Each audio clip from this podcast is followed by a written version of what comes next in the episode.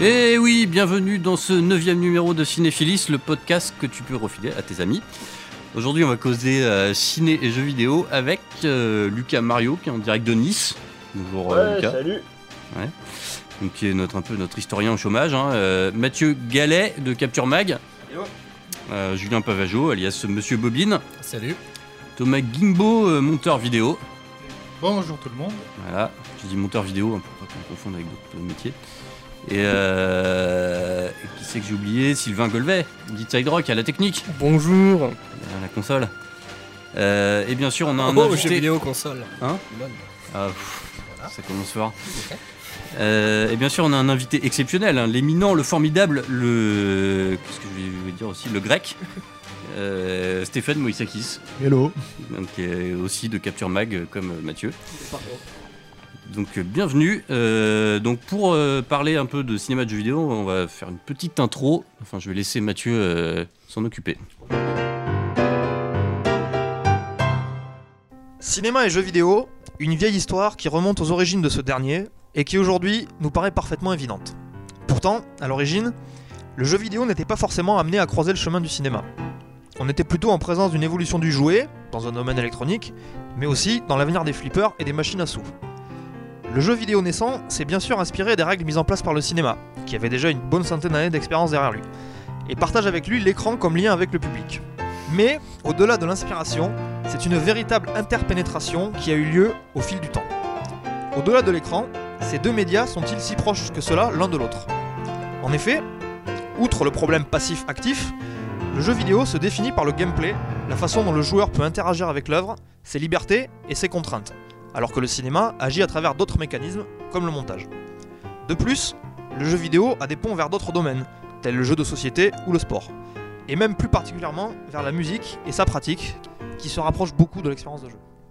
Euh, donc, alors on va commencer par euh, parler du jeu vidéo qui se nourrit du cinéma. Enfin, comment il se nourrit du cinéma et, et à partir de quand il a commencé à se nourrir du cinéma en fait, quoi? Alors, euh, bah écoute, euh, moi j'ai envie de dire que ça dépend de ce qu'on entend par euh, ce nom du cinéma. Donc, si on veut parler du moment où le jeu vidéo a commencé à vraiment emprunter plus librement des techniques purement cinématographiques, en termes notamment de mise en scène, il me semble assez clair qu'on peut vraiment dé- délimiter ça à l'arrivée des jeux en 3D. Puisque c'est vraiment à partir de ce moment-là qu'il y a eu une orientation narrative qui a été de plus en plus prononcée et que donc le jeu s'est mis à vraiment euh, essayer de raconter des histoires par des biais euh, cinématographiques. Donc c'est l'apparition des cutscenes euh, et donc de, du montage et de la mise en scène euh, On pouvait dans le jeu vidéo. l'apparition des caméras en fait, quoi. Oui, voilà, c'est-à-dire que euh, le, le- le jeu vidéo a commencé à, à- à sortir de cette représentation bidimensionnelle en fait qui était, qui était imposée par la, par la 2D et, euh, et donc s'est mis à employer ces outils-là euh, dans les cinématiques. En fait, c'est surtout l'apparition du découpage en haut. Tout à fait. Et du support CD, enfin du stockage. Même technique, le fait de pouvoir euh, mettre des musiques orchestrées. Euh, Michael Giacchino, par exemple, a commencé dans le cinéma. Euh, dans le jeu vidéo. Il a commencé sur les. Lapsus. On va le faire souvent, je pense. Oui, voilà, c'est ça. Euh, tout ce qui a été euh, bah, les cutscenes, tu parles des scènes euh, filmées ou même en images de synthèse, mais euh, c'est le support CD qui fait qu'on peut euh, maintenant rajouter, euh, au lieu d'avoir une cartouche qui faisait quoi, 8 mégas, un truc comme ça, maintenant on peut mettre 650 mégas de données. À partir du moment où au niveau du stockage, on était moins limité, on a pu commencer à mettre euh, bah, de la musique, de la vidéo, des choses qui sont plus cinématographiques et euh, plutôt que d'avoir bah, juste, euh, juste des éléments graphiques très Ouais, très. ce, euh, qui, ce qui ne veut pas dire effectivement qu'avant ça, il n'y avait pas de. Faut Non. pas croire qu'il n'y avait pas de cutscene avant l'arrivée de la 3D. C'est-à-dire C'est sûr. que tu prends les, certains jeux Super NES, Another, Another World. Another World, effectivement. Je me rematais Fantasy. l'intro en boucle quand j'étais jeune. Voilà, ou euh, même dans les Final Fantasy, il y avait, euh, il y avait, du, euh, il y avait des cutscenes quoi. Mais effectivement, c'était euh, quand même. alors, quand même très limité, tu vois. parce que Le Final Fantasy, tu avais des cutscenes qui, qui, qui faisaient progresser l'intrigue, mais ça sortait jamais de la représentation isométrique. euh, C'est ça. C'était du dessin animé fait avec les sprites en fait. C'est ça. Mais euh, toujours avec, euh, il n'y avait pas euh, d'angle de prise de vue différent. C'était rare. voilà, C'était rare d'avoir des dessins. Je sais, dans les Street Fighter, t'avais des, euh, des personnages plein cadre euh, dessinés. Mais c'était globalement assez rare. Même dans les Final Fantasy, il n'y avait pas ça. Oui, c'était illustratif quoi. C'était Voilà. vraiment- on était plus dans le domaine de l'illustration Malgré que tout, du découpage. dans le FF6, t'avais un générique d'ouverture avec euh, le, le nom des. euh, Mais dans pas le- vu beaucoup dans ça le- dans les jeux Super NES. moi. dans le gameplay, euh, parce que là on parle des cutscenes et tout quoi, mais dans le dans le gameplay, c'est arrivé quand à peu près? Enfin, Moi je pense à il y avait un jeu d'horreur et tout là euh, sur PC. Euh, Seven's Guest? Ouais, je sais Ouais, plus. alors euh, après oui, ça c'est qu'effectivement, on en revient à ce qu'on disait, c'est l'arrivée du l'arrivée du support CD qui du coup a permis l'intégration de, de séquences filmées dans le jeu. Et euh, donc Wing euh, Commander.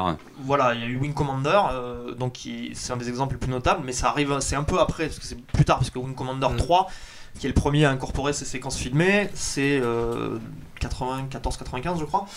Euh, on peut, on peut citer comme exemple donc effectivement donc, The Seventh Guest qui était un jeu d'aventure euh, euh, sur, sur, sur CD-ROM, sur PC, euh, qui mettait le joueur en fait dans un, dans un manoir hanté, donc c'était une histoire classique de fantôme, et euh, qui était basée essentiellement sur la résolution de puzzles quoi. Mais les, les, les- les quelques séquences narratives qu'il y avait dans le jeu, qui se déclenchaient généralement quand on avait, euh, quand on avait résolu un- un- une énigme et qui permettaient d'en apprendre plus sur le, le- le- le tragique passé du, du manoir, incorporaient des acteurs filmés.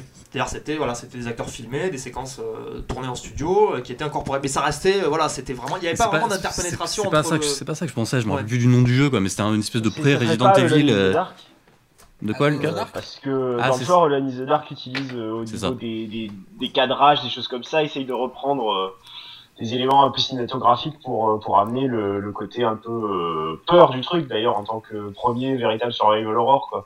C'est ça, quand tu marches dans un couloir, t'as plusieurs caméras en fonction de l'endroit où t'es, quoi. Enfin, Voilà, donc ça effectivement voilà, c'était c'est un des premiers jeux qui effectivement avait euh, proposé différents angles de vue. Alors c'était une caméra fixe du coup et euh, qui changeait selon le- les endroits où tu situais dans la pièce. Il y avait des, c'était des tableaux en fait et chaque tableau avait un angle de vue différent. Et c'est un truc qui a été euh, qui a effectivement été- qui a, qui a été euh, expérimenté pour la première fois dans Alone in the Dark et qui a été euh, extrêmement popularisé par la suite par Resident Evil quoi, Mm. qui était un qui est un descendant d'un descendant direct ouais. Où, euh, Les contrôles étaient. Enfin, c'était horrible les contrôles d'Alone in the Dark. Oui, bah ceux de Resident Evil étaient pas beaucoup mieux d'ailleurs. Non, mais- c'est vrai. les contrôles tank où effectivement c'était Ouais. toujours la position euh, où le déplacement se faisait en fait à la position relative par rapport à la caméra donc effectivement Ouais. tu, tu pouvais arriver en fait c'est à dire tu, tu appuyais vers le haut pour, euh, pour, euh, pour avancer et puis tu passais dans un autre tableau sur la caméra et là tout d'un coup il fallait appuyer sur bas pour continuer à avancer vers la caméra puisque le déplacement se faisait relativement à l'angle de Du caméra coup, et si tu restais, si tu restais en haut, tu revenais dans le truc. euh, ça, tu revenais en arrière, truc, donc. Et Est-ce que c'est pas aussi un peu avec les doublages euh, de plus en plus. enfin, Le fait d'avoir des le voix. fait d'avoir euh, des vrais acteurs qui commencent à faire des voix dans les jeux vidéo euh, et d'avoir des vraies lignes de dialogue qui fait aussi que c'est de plus en plus cinématographique. euh. Qu'est-ce que ça veut dire, quoi euh, Oui. De plus en plus cinématographique? Enfin, Bah, non mais le truc qui est vachement intéressant si on parlait de Resident Evil, c'est que je pense que tous ceux qui ont fait le jeu ici se rappellent la première fois qu'ils ont vu le zombie euh, Oui. dans le jeu et en fait la première fois qu'on le voit c'est c'est, euh, une cinématique qui dure même pas euh, 30 ouais, secondes. 30 secondes et, euh, et en fait c'est un gros plan et je pense que tous les gens euh, enfin tous les joueurs en fait se sont chiés dessus la première fois qu'ils ont vu ça justement donc c'est que le- le- techniquement ça fonctionnait c'est à dire que bon le jeu vidéo a toujours été euh, euh, enfin comment dire euh, lié à la technologie euh, et donc ça c'était quelque chose d'obligatoire euh, on ne pouvait pas faire on peut pas passer outre mais le, truc c'est que cette technologie là justement avait été mise en place pour impliquer le joueur dans l'intrigue et dans le ressenti pur quoi. Et à ce moment là enfin quand on justement parce qu'on parle de Resident Evil moi c'est un exemple qui m'avait frappé quand j'étais plus jeune quand je l'ai fait la première fois puisque euh, j'avais l'impression de redécouvrir le zombie en fait euh, à travers un autre médium c'est-à-dire qu'on avait tous vu les Dawn of the Dead on avait tous vu en les- plus, ouais, en plus, Voilà. ça venait d'un. c'est un genre qui vient du cinéma, quoi. Voilà, en fait, et surtout dans Resident Evil, c'est clairement les références, euh, les références marquées, quoi. Et, et, et d'un seul coup, on avait l'impression de redécouvrir en fait la figure du zombie en 30 secondes. Euh, à travers, euh, comment dire, euh, un nouveau médium et, euh, et d'un seul coup, en fait, on avait envie de poursuivre l'aventure euh, tout de suite, quoi. De, de la même manière que le jeu se servait aussi de ça pour, pour introduire un peu le jumpscare en fait au, dans, le, dans le jeu vidéo. C'était pas un truc qui était très utilisé, mais enfin Alone in the Dark le fait aussi. Mais tu as quand même ce moment très célèbre dans le premier Resident Evil qui est le- la, la première apparition d'un chien en fait. Ouais. Où le- où jeu te met dans, en fait, dans un long couloir où la, la caméra est fixée à peu près au niveau du sol en fait. Et euh, toi, tu, tu as, avec, le, avec les, vitres euh, du, du couloir qui sont bien en évidence euh, au premier plan. Et, en fait, le, le- le jeu te fait avancer. En fait, tu, tu avances dans ce, dans ce couloir vide. Et tout d'un coup, en fait, quand tu arrives à peu près au niveau où tu vas changer d'angle de, d'angle de caméra, tout d'un il y a le, chien qui arrive, l'ennemi du chien, qui, qui, qui casse la vitre et qui arrive au premier plan. En fait. Ouais, ils refont dans le 2 aussi avec les espèces de. les liqueurs, enfin les. Ouais, ouais. Et du coup, il y a un moment, on Tu passe sur un couloir avant. et on le voit juste passer devant une fenêtre et. Ouais. euh, Et, et tu rencontres pour la première fois derrière dans, la, dans Voilà. le tableau suivant, il a un 3D qui est lui En aussi image de synthèse, scène cinématique, c'est ça. Mais effectivement, on sait que le tableau suivant, il y a de le- l'ir- enfin, de l'anticipation. On sait que le tableau suivant, bah, on va rencontrer la bestiole et là, effectivement, on flippe un peu. qui avait ça, et euh, les Silent là, là, pour le coup, c'est vraiment amené par le placement de la caméra et, le. Et du- dans le décor, quoi. Moi, je pense que c'est aussi amené par, euh, ou par euh, en fait la façon dont tu amènes le joueur à ce moment précis. En fait, C'est ça, C'est-à-dire que, ça bah, c'est-à-dire qu'en tant que joueur, euh, si tu fais, si tu, enfin, c'est c'est la même, c'est le même principe que le découpage. Une seconde trop tôt, une seconde trop tard euh, dans le montage et tu, tu, tu rates ton effet. Quoi. Là, Mm. la, la- la- la logique, c'est que surtout à l'époque de Resident Evil où c'était carrément inattendu. Euh, euh, Il y avait, euh, je pense, il me semble que ça, ça prend un peu de temps en fait avant qu'on arrive euh, à, cette, à cette première image du zombie euh, dans le jeu. Ouais, C'est c'est-à-dire que le jeu commence, tu as une petite exploration, euh, bon, tu as la scène cinématique d'intro, puis tu as une petite exploration, c'est deux dans trois le tableaux après, quoi. ouais. c'est, Voilà, donc ça prend- ça il prend prépare peu. le truc, quoi, il prépare le truc. Donc ça prend un peu de temps, c'est préparé et du coup, euh, du coup, bah, l'effet fonctionne et te happe littéralement dans, dans, dans le jeu, quoi. C'est-à-dire là, là, tu te dis ok, c'est bon. Là, je suis, euh, je suis dans, dans Resident Evil. hein. C'est le jeu de zombies qu'on m'a promis. euh, on y va, quoi. Donc l'effet, euh, l'effet fonctionne. euh, L'effet marche parce qu'il y a eu euh, la préparation ouais, avant. Tout à fait. ouais. C'est de la vraie narration, c'est de l'écriture. Tout à fait, ouais. ouais. Ah bah, c'est-à-dire, après, c'est pas de l'écriture au sens strict euh, du- terme, c'est-à-dire comme on pourrait écrire dans un film, quoi. C'est parce qu'après, le joueur est quand même libre de, de prendre son temps dans l'exploration, justement. Mais c'est justement prendre conscience de ça et, et comment dire, et de le mettre en avant dans la façon dont on va lui présenter les choses, quoi.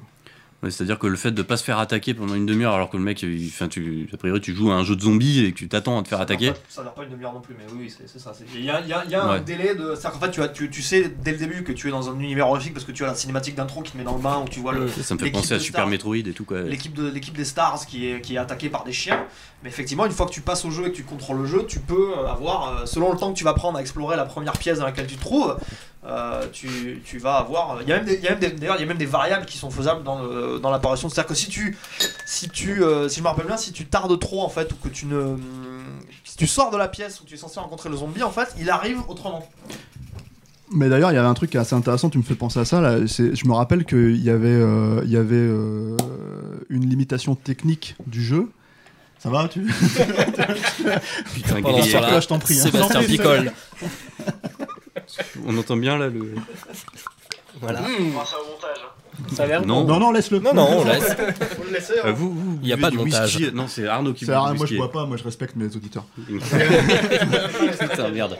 Straight edge. Non, mais en fait, c'est assez intéressant parce qu'il y a aussi une limitation techni- technique qui était prise en compte dans le jeu, qui était le, le- le temps de chargement. Voilà. Et en fait, c'était Oui. c'était lié au temps, à l'ouverture des portes. Et dans mon souvenir, il y avait. euh, alors, j'ai pas fait le premier jeu depuis euh, 15 ans, mais, euh, mais dans mon souvenir, il y avait un truc qui était vachement intéressant, c'était que, que tu te demandais tout, le- tout le temps en tant que joueur, en fait, sur quoi t'allais tomber, en fait, derrière, euh, derrière la porte. Et le- le- l'emploi de ce premier zombie fait que t'allais forcément aller crescendo. Et donc, du coup, la trouille que tu t'es chopée la première fois, elle, conditionnait, en fait, le reste, le reste du jeu, quoi. Euh, bon, mais après, c'était une autre époque. c'est Ils l'ont gardé euh, jusqu'à Code Veronica, il me semble, sur euh, Dreamcast. Il y bah, avait souvent, encore les souvent, portes. souvent, les jeux japonais, euh, ils aiment bien euh, réexploiter leur, Et Dans le 2, d'ailleurs, ils jouaient avec ça, puisqu'il y avait un moment euh, Il où en fait tu ouvrais la porte et tout d'un coup il y avait des zombies qui Il y avait arrivaient. les zombies qui arrivaient. Ils, jouaient avec ça. ouais. Mais ce qui, est, ce, qui est, ce qui est vachement intéressant, en fait, pour, d'ailleurs, dans cet exemple-là, et par rapport à ce qu'on disait, c'est que, euh, la- pour moi, la bonne, mais on va en revenir dessus, je pense, avec les, les sujets que vous avez préparés plus tard, la bonne écriture, en fait, euh, de jeux vidéo, c'est celle qui prend en considération euh, un, un phénomène primordial, en fait, du jeu, c'est l'interactivité, en fait. C'est-à-dire qu'à un moment donné, on est obligé de prendre en considération la position du joueur euh, euh, dans, dans le jeu, et ce qu'il fait. Ce qui détermine la différence complète avec un scénario de, de film. euh, Alors, oui et non. C'est-à-dire qu'en fait, c'est la même logique. C'est-à-dire que oui, effectivement, dans l'écriture et dans la façon dont tu déploies l'écriture, mais par contre, euh, euh, il y a une chose qui est de la même manière, en fait, que, que un bon film, à mon sens, hein, prend en considération le spectateur. Un bon jeu prend en considération le joueur, quoi. Mm. Donc, euh, donc, euh, mais ça, c'est, enfin, donc, c'était un bon exemple avec Resident Evil parce que c'est assez simple à expliquer et, et à, comment dire, euh, et à mettre en avant. T'as des jeux. Mais comment comment c'est écrit les scénarios de jeux, enfin, genre de Resident Evil? Je- Parce que j'ai du mal à imaginer quoi. Bah, là, c'est- Resident Evil, je pense que, en tout cas, dans le premier, c'est beaucoup plus facile euh, qu'un jeu actuel aujourd'hui, justement parce qu'ils ils prennent en considération les limitations. C'est-à-dire, une fois que tu arrives dans telle pièce, il peut arriver tant d'événements, tant de choses, tu les écris comme ça. Passe, passe à la pièce suivante, euh, suivant ce que tu as débloqué, en fait. euh, Ouais, ouais. Comme, euh, comme, comme, Comme c'est assez élément, linéaire, c'est T'as des embranchements, mais globalement, il y a un moment où tu vas arriver, tu vas être obligé de passer par cette porte parce que t'auras pas d'autre choix. il y a encore pas mal de jeux comme ça aujourd'hui. Dans... Oui, Oui, bah, mais- là, je suis en train de jouer à The Last of Us, c'est ça globalement. hein. C'est que tu peux Mm. pas te balader à droite à gauche, tu vas avoir des phases avec des zombies, mais globalement, tu vas être libre sur cette phase-là d'y aller à la bourrine, euh, ce qui n'est pas très conseillé, ou d'y aller euh, une par une avec plusieurs chemins. Mais après, tu vas revenir sur les rails du scénario, tu vas revenir sur. euh, et tu as, très peu de moyens d'en sortir finalement. Après, euh, il y avait de l'exploration plus dans les Resident Evil. Je sais pas vraiment le même euh, registre en fait, les deux jeux, mais sur les Resident Evil, il y avait quand même des, des phases d'exploration, mais globalement, fallait aller chercher un objet dans cette salle-là pour revenir là. Il y avait, il y avait pas 50 façons de finir le jeu. Il y avait une simili enquête, il me semble, non? C'était un truc comme c'est un peu crois, logique ouais. comme ça. C'est euh, on arrive, il y a un mystère, alors que dans dans dans Last of Us, Mm. il n'y a pas de mystère. Non, tu c'est de la survie. point un point B. Oui, voilà. tu, tu reconstitues un peu ce qui s'était passé en trouvant des fragments, des documents et tout Voilà, ça. ça, jusqu'à ce que- Mais après le jeu, euh, le jeu, il y avait euh, deux trois variations de, de, de scénario dans le sens où tu pouvais, euh, il y avait un, un- en fait, euh, euh, faut préciser donc Resident Evil, il y avait toujours, euh, t'avais deux aventures différentes. Enfin, deux aventures différentes, c'est-à-dire que t'avais deux persos à choisir qui déterminaient un peu la difficulté, euh, qui, la difficulté Ah du oui, jeu. Et euh, les persos secondaires n'étaient pas les mêmes. Au final, l'histoire racontée était la même. euh, voilà, Et avec plusieurs fins aussi. oui, tout à fait. Mais voilà, donc sorti du fait qu'à un moment donné, tu pouvais faire mourir un, un perso à certains endroits. Il y avait des situations que tu pouvais aborder un peu différemment. Par exemple, tu avais un boss que euh, tu pouvais combattre, soit y aller à la bourrine, hein, mais euh, ça te demandait euh, d'utiliser plein de munitions, ou alors tu, tu préparais une solution chimique pour la, Hmm. plante géante que tu pouvais la- Oui, c'est vrai, avant en attaquant les racines. euh, pouvait voilà, l'empoisonner, donc, effectivement. Voilà, des trucs comme ça. Mais c'est vrai que euh, globalement, c'était une écriture relativement linéaire. Tout à l'heure, on Ah, vérifiait. j'aimerais bien euh, voir à quoi ressemble le scénario de, de Skyrim, par exemple, tu vois.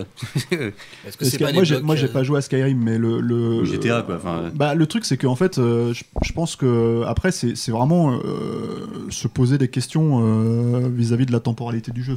C'est-à-dire que euh, euh, pour moi, je sais que la structure en trois actes dans un jeu vidéo, ça c'est, une aberration pour moi hein, personnellement. C'est-à-dire que, en gros, euh, dire euh, ah bah on va utiliser le parcours. euh, le parcours du héros héroïque à la, à la et tout, c'est, euh, en tout cas pas dans la, con- dans la conception des jeux, des gros jeux actuels en fait. Pourquoi? des jeux, bah, tout simplement parce que en fait, euh, le, ça c'est une structure que tu peux contrôler en fait euh, vis-à-vis et la présenter à un spectateur, tu vois, Mhm. ou euh, enfin que ce soit au théâtre, que ce soit que ce soit au cinéma.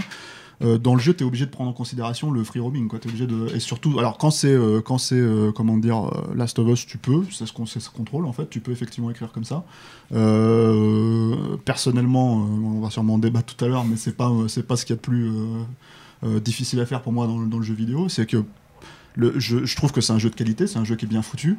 Euh, maintenant, euh, la, sur, la façon dont il a été survendu, euh, sur machin et surapprécié, c'est moi je trouve un poil exagéré parce que finalement en fait il gagne par défaut quoi. C'est-à-dire euh, effectivement il n'y a pas beaucoup de jeux qui prennent cette. Comme il n'y a rien en face. euh, Voilà, c'est-à-dire que euh, et comme comme tu l'as dit tout à l'heure Julien, euh, ouais c'est la même logique que Resident Evil il y a 15 ans. C'est-à-dire on, on- Bah, en tout cas on fait pas avancer le médium. C'est- c'est, la, mécanique de jeu, quoi. la mécanique de jeu est pas. C'est vraiment la, Voilà. la qualité euh, Moi, je trouve technique et, et même narrative du jeu qui fait qu'il est, peut-être exceptionnel, mais au niveau de la mécanique du jeu, par rapport à un Skyrim ou par rapport même à un GTA V, enfin j'ai pas joué à GTA V, mais par rapport à un Skyrim, qui propose vraiment une immersion complète dans un univers euh, via, le, via le gameplay. Ah, c'est vrai que c'est pas forcément comparable quoi. Ah, le, le truc de GTA V, c'est et encore, je pense qu'on va revenir aussi dessus après sur le, sur le jeu en soi, le, le- ou mais sur GTA de manière générale en fait, ou sur Red Dead, ou sur tous les tous les gros euh, jeux comme ça en, en open world, ouais. c'est que euh, à un moment donné, t'es es obligé de prendre en compte le fait que le joueur il va se paumer et faire ce qu'il veut, parce que le jeu lui propose de se paumer et de faire ce qu'il veut. Mais alors comment Et ça se truc- passe? Est-ce que c'est des petits modules par exemple par lieu euh, Je pense à Skyrim, mais j'imagine que ça va être à peu près la même chose. Il va y avoir des petits passages scriptés, enfin écrits du moins pour certains Bah, lieux. et, euh, Skyrim, déjà, t'as un problème, c'est que la quête un peu principale, elle est un peu déconnectée de plein de trucs. Et on Notamment quand t'as fini la quête, tout le monde se fout que t'aies sauvé le, le- le monde. euh, Ah, surtout que c'est, entier. si j'ai bien compris, n'ayant pas joué à Skyrim, si j'ai bien compris, c'est 15 heures de jeu sur 100 heures. euh, C'est à peu Ah oui, non, la quête, ouais, elle a aucun ouais. intérêt. C'était déjà la même chose dans L'intérêt, le, c'est vraiment les à côté, quoi. c'est- ouais. Dans le précédent, le précédent jeu de Bethesda, euh, c'était. euh, Oblivion Fallout. non, euh, Fallout 3. Hmm. Où effectivement, Fallout 3, il y avait des fins différentes, mais on s'en foutait parce que les fins différentes se déterminaient à la toute fin. C'est-à-dire qu'il suffisait de revenir à sa sauvegarde et de décider euh, de tuer ou de pas tuer des gens, un truc comme ça. Mais et, ça, c'est- compliqué à mettre en place, hein, parce que même Ouais. dans GTA V, il y a trois fins différentes, et sincèrement, il y en a qu'une qui est vraiment cohérente ouais. de- des- des, trois, des trois fins. Quoi. Euh, après, le- le- l'autre problématique, euh, c'est que, donc, en prenant en compte le, le, le- comment dire, le joueur dans l'espace en fait, dans lequel on le laisse s'exprimer, euh, je pense que la, première, vraie chose qu'on doit prendre en considération, c'est pas l'écriture en fait, à proprement parler, c'est la cohérence du monde. C'est-à-dire qu'en gros, comment on va, euh, euh, comment dire, qu'est-ce qui est logique en fait dans l'immersion. Et là, c'est là où en fait, il y a plusieurs écoles en fait dans le jeu vidéo où ça prend des proportions différentes. C'est-à-dire que alors, je pense qu'on va rentrer dans un truc beaucoup plus gros que, l'écriture à proprement parler, quoi. Mais c'est-à-dire que si on déconstruit GTA, euh, pourquoi est-ce que euh, est-ce que par exemple le joueur doit euh, automatiquement appuyer sur A continuellement pour courir en fait? Quelle est la raison en fait derrière, ça? Et pourquoi par exemple dans un autre jeu il suffit d'appuyer sur une gâchette et ton personnage il court, il court, il court? Et qu'est-ce que ça signifie en fait en tant que en tant que, que logique immersive en fait vis-à-vis du, du joueur quoi? Pour courir euh, à fond, en fait, faut rester sur A. euh, ben, je pense qu'à partir du moment où tu fais un jeu pseudo-réaliste, hein, c'est-à-dire euh, comme GTA, c'est-à-dire dans un monde qui existe vraiment, euh, même si eux, ils- évidemment, il y a des règles, t'es obligé, c'est du jeu vidéo comme au cinéma, t'as des faut que tu te niques de- le pouce pour, pour courir, quoi. Il faut que tu te niques le pouce parce que si tu veux Tu vraiment tracer comme tu traces en fait. dans le jeu, tu traces. euh, Tu te fais mal, tu- quoi. Tu te fatigues au bout d'un Ouais. moment, quoi. Physiquement, tu sois impliqué et que tu euh, sois pas chiant, facile. Quoi. On se rappelle du triathlon dans GTA. Ouais, exactement. voilà. Mais je pense que ce triathlon-là, il est, il- je pense que le triathlon, il n'existe. En fait, c'est- c'est-à-dire que la, la, logique de devoir appuyer sur le bouton n'existe pas parce qu'ils ont voulu créer le triathlon. Je pense qu'ils ont créé le triathlon parce qu'ils ont décidé d'avoir cette logique. euh, voilà. Euh, Qui rappelle d'ailleurs les jeux, en fait. euh, les Track vieux jeux. De- sur ouais, voilà. Dreamcast qui m'a explosé les sûr. Tout le jeu se jouait avec deux touches. je mais, crois, mais, mais justement, en fait, le truc, c'est ça, c'est intéressant ce que tu dis parce que, parce que si euh, dans ces jeux-là à l'époque, on avait cette logique où on pouvait juste appuyer sur une gâchette et ton, ton personnage y traçait, bah, en fait, ça niquait complètement la logique du jeu et euh, Mhm. on n'était plus du tout dans, dans, dans ce sentiment d'effort en fait. Donc à partir du moment où tu te poses cette question-là sur ce, sur ce, sur, euh, ce simple détail, parce que, au final, à l'o- à l'o- à l'oreille du jeu, c'est un détail euh, minime, minime, quoi, bah tu te poses la question en fait sur, euh, sur tout le reste de l'univers, quoi. Et donc, en fait, le truc, c'est que c'est pour ça qu'à mon avis, la façon d'ailleurs dont, dont le jeu a été présenté à- public, en fait, au fur et à mesure du teasing avant que le jeu sorte, euh, c'est, je pense, la façon dont eux-mêmes ont, réfléchi le jeu. C'est-à-dire, euh, ils ont créé le monde, créé les personnages, créé l'histoire. Et je pense qu'en fait, tout simplement, euh, à partir de là, là où le jeu fonctionne, pour moi, à mon sens, c'est là où le jeu prend en considération le, joueur, spectateur, entre guillemets, c'est que euh, bah, tout est super cohérent. C'est-à-dire que, enfin, voilà, je pense qu'on va revenir dessus encore une fois, mais, mais euh, euh, t'es dans un. t'es- C'est la Californie, t'as trois personnages, trois zones, trois couches sociales. Euh, et trois types de joueurs en fait. C'est-à-dire que tu as trois types de joueurs GTA. Tu as le mec qui va découvrir pour la première fois GTA de sa vie, qui va jouer, euh, je sais pas si. En tout cas, le personnage le plus représentatif de ce type de joueur-là, ça serait Franklin. C'est-à-dire le mec qui veut faire de la qui- thune, comme qui- c'est, euh, enfin, comme comme tous les autres jeux de GTA auparavant, comme euh, comme euh, Vice City, comme comme comme GTA 3, etc. Parce que Vice City, c'est quand même Scarface. hein. C'est le mec qui veut monter au top, quoi. C'est l'ascension sociale du gangster. Voilà, euh, euh, t'as euh, t'as le personnage de Michael qui représente le mec qui est déjà arrivé, qui se fait chier euh, et qui veut revenir au truc. Et ça, c'est les anciens joueurs de GTA, c'est les mecs qui en, a, qui en pouvaient plus euh, et qui attendaient, euh, comment dire, qui attendaient GTA, bah, comme moi par exemple, depuis, depuis 5 ans, quoi. Et qui sont trop contents de se remettre enfin dans le, dans le bain, quoi. Tu sais que c'est un peu, c'est un peu ce que j'ai vécu en fait quoi, parce que moi j'ai pas aimé le 4. Enfin j'ai, Ouais. même pas vraiment joué, mais Sors d'ici. ça m'intéresse. Ouais, mais ça m'intéressait pas vraiment le truc un peu sérieux et tout machin quoi. Et je suis content qu'ils reviennent à un truc coloré et fun. Et, et le- truc, c'est que le 3, le, le troisième personnage, c'est le joueur de GTA euh, euh, psychotique euh, qui tue des grands-mères, qui voilà, etc. etc. Et là, les mecs l'écrivent directement comme ça. Ils se sont dit, ok, c'est bon. Et non seulement la façon de le présenter est, d'autant plus pertinente qu'il bousille carrément un personnage du 4 pour te montrer que même si toi, avec ce personnage-là dans le 4, t'as fait le con, etc., etc., notre perso, il est encore plus fou que toi. Tu vois, donc voilà, tu vois, je veux dire. Et, et du coup, en fait, je pense que tout ça, c'est vraiment une façon de, de, de prendre le, comment dire, euh, le, le joueur en compte et de, euh, et de, euh, et de le, et de l'impliquer en fait dans l'univers. Et après, il y a l'histoire qui découle avec, euh, voilà. Mais euh, je crois qu'il y a quelqu'un qui voulait parler. En fait. Non, c'est Lucas qui fait les bruits bizarres Non, mais par avec contre, euh, tu nous truc. Non mais tu veux pas parler, mais tu nous avais sorti un truc euh, pas mal euh, quand on pourra préparer l'émission ou même à un autre moment, je sais plus. Justement sur les trois, euh, sur le fait qu'il qu'il y Ah ait oui. trois personnages Ah oui, et que Tout à fait. En fait, les trois personnages euh, représentent un- une sorte de trio freudien où, en fait, il y en a un, il représente le moi, le second, le surmoi, et le dernier, le ça.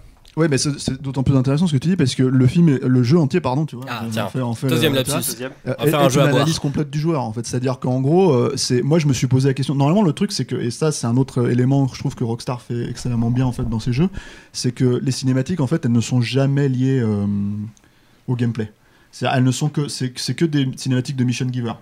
C'est-à-dire en gros, euh, tu vas aller voir tel personnage à tel endroit, ce personnage va te dire euh, j'ai besoin que tu ailles me balader ça ou me tuer type ou me tuer Qu'est-ce machin. t'appelles euh, cinématique liée au gameplay? C'est-à-dire, en fait, en gros, t'as pas. GTA, c'est quoi? C'est GTA, c'est tu vas braquer des banques, tu vas braquer des, ba- des bagnoles, tu vas, tu vas, tu vas, je sais pas moi, tuer des gens, enfin, etc., etc. T'as pas de cinématique d'action de ce type-là en fait dans les jeux. C'est-à-dire, euh, t'as peut-être ça un petit peu plus dans le 5, mais, euh, mais, mais encore, tu vois. Euh, dans le 4, t'as clairement, tu vas voir un type, le type te donne une mission et tu vas faire la mission. Et ça, c'est ce qu'on appelle mission giver en gros. Quoi. Et, et, et dans le jeu, je m'étais posé la question en fait avant que le jeu sorte, il y a un psy. Et le psy, il est dans les cinématiques. Et je me disais, mais en quoi est-ce que c'est un rapport en fait Qu'est-ce que le psy va me demander de faire à proprement parler en fait dans le jeu qui soit lié au gameplay de GTA de manière générale en fait.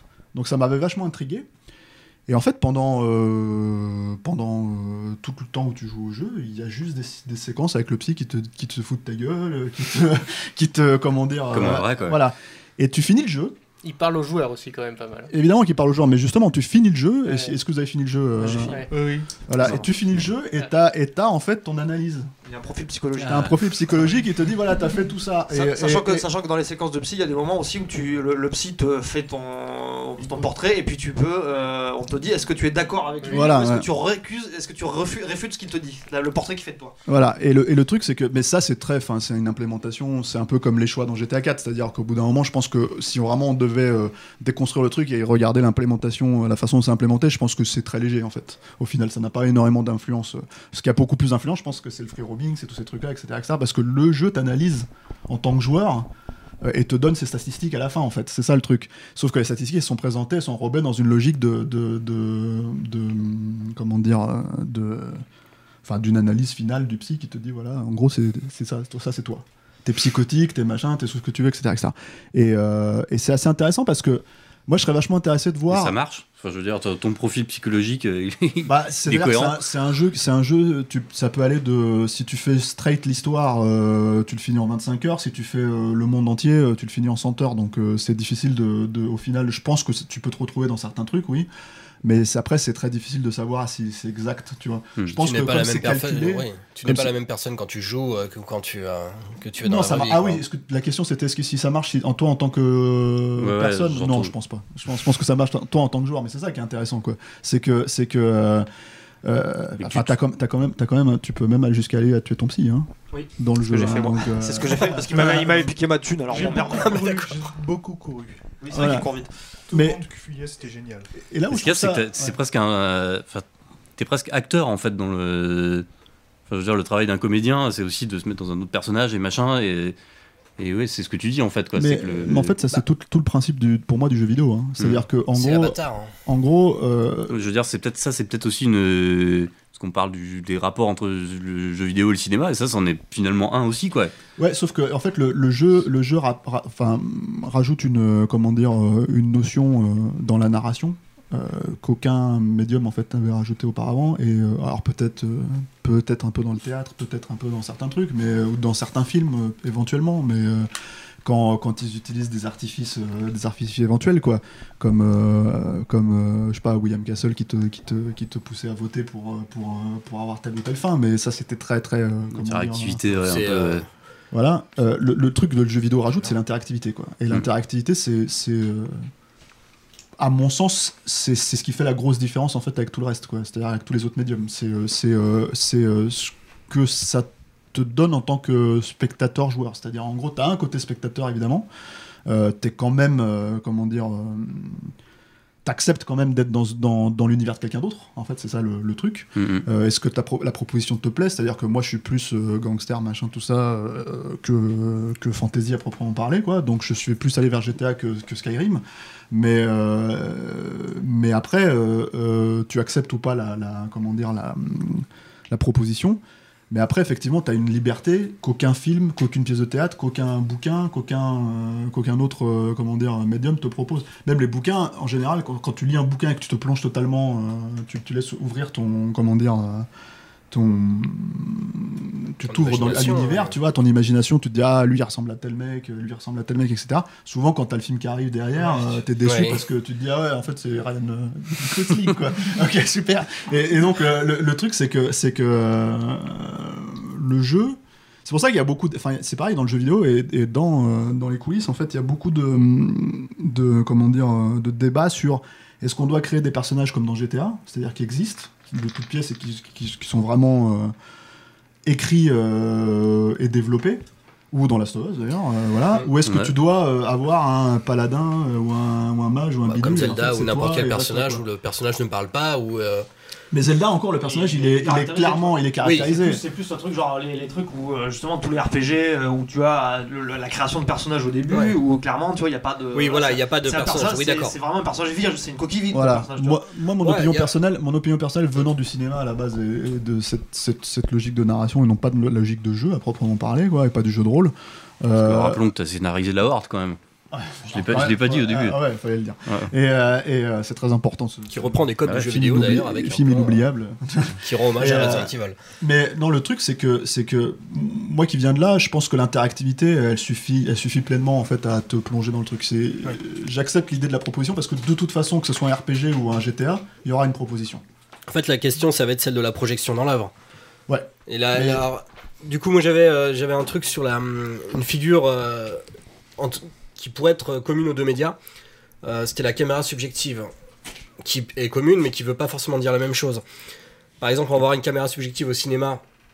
euh, parmi les plus célèbres, bah, celle du requin dans les dents de la mer, par exemple. On s'identifie pas du tout au requin, euh, quoi qu'en dise Danet. On n'est pas, on n'est pas le requin et on n'a pas envie d'aller bouffer la personne. Qui dit ça euh, Serge Danet. Ah, Serge Danet qui disait que. Un taquet gratuit. Voilà, c'était gratuit. Il disait que Spielberg était un salopard de nous mettre euh, dans la place du, du requin. Oui, ou Ah inverse, ou euh, Halloween. Classique. Ou Halloween, de ou, toute façon. Spielberg est un salopard, non? Voilà, ça- Non, mais voilà, sinon il y a le plan d'ouverture d'Halloween aussi. même dans la liste de Schindler, la, la caméra subjective de Amon. Amon Goth euh, qui tire sur. euh, voilà. On n'est pas du tout dans une logique identificatrice. Dans le dans l'extrême, je pense à Enter the Void. À partir du moment où le personnage euh, n'a plus de voix, parce que le film est un plan séquence en caméra subjective tout le long, euh, techniquement très impressionnant, mais au bout d'un moment, le personnage ne parle plus.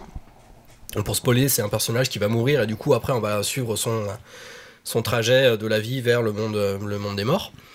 Donc il va aller à droite à gauche comme ça, euh, comme une caméra et et on n'a plus rien, c'est-à-dire qu'on ne peut pas contrôler la caméra, on n'a aucune, euh, on a, on n'a plus de personnage parce que le personnage ne parle plus, on n'a plus rien euh, sur quoi se projeter, on n'a plus de. C'est marrant que tu dises on peut pas contrôler la caméra parce que c'est euh, Bah, c'est comme si le, si le mec avait fait ça avant le, le jeu vidéo en fait Voilà. ça serait passé mais maintenant Mais il y a ça dans Doom aussi. Enfin, Doom, il y a carrément le film, Doom le film, il y a un moment où ils se sont dit on va faire comme dans le jeu, on va faire une caméra subjective.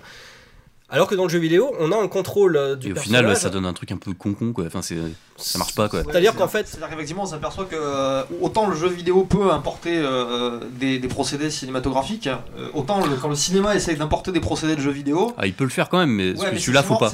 c'est la mais- caméra subjective. Non mais il y a deux, il y a- moi j'aimerais, enfin je veux dire, il y a juste un truc, c'est là on peut pas euh, comparer, euh, je veux dire, euh, je sais pas moi les meilleurs, euh, les meilleurs jeux vidéo avec les pires films de l'histoire du cinéma aussi, c'est ça le truc, c'est-à-dire que Oui. c'est quand même, on parle quand même de Doom quoi, on parle de, de Resident Evil le film. Mais c'est surtout la- le coup de la caméra subjective qui Hein en On fait. pourrait parler de Strange Days qui commence par Days. euh, un Ouais. super plan subjectif. Ouais, là, on- et, et- et- et- mais, le mais truc, c'est moi j'aimerais bien que Julien y aille jusqu'au bout de, Oui. de, de- de trucs juste pour comprendre exactement. euh, Bah, en fait, l'idée c'est que hum, une caméra subjective n'est pas identificatrice alors que en- au cinéma, alors qu'au jeu vidéo, on n'a pas besoin d'avoir. euh, on- Ouais. Ça fonctionnera pas comme un miroir. je Ça suis- fonctionne comme une porte.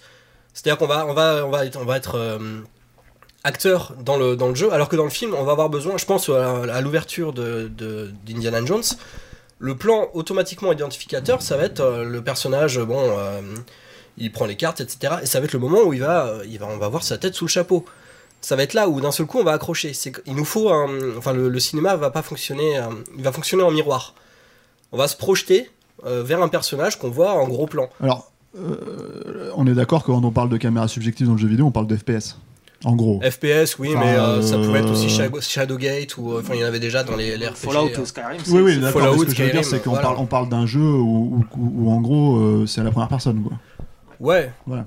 Même en troisième personne, enfin il y a pas mal de jeux Bah, euh, où on n'a pas forcément un personnage caractérisé, c'est-à-dire que le personnage, euh, moi je pense à Chrono Trigger parce que certes le personnage, euh, on l'a, il y a une accroche, il y a des personnages autour, mais il dit pas un mot tout du long.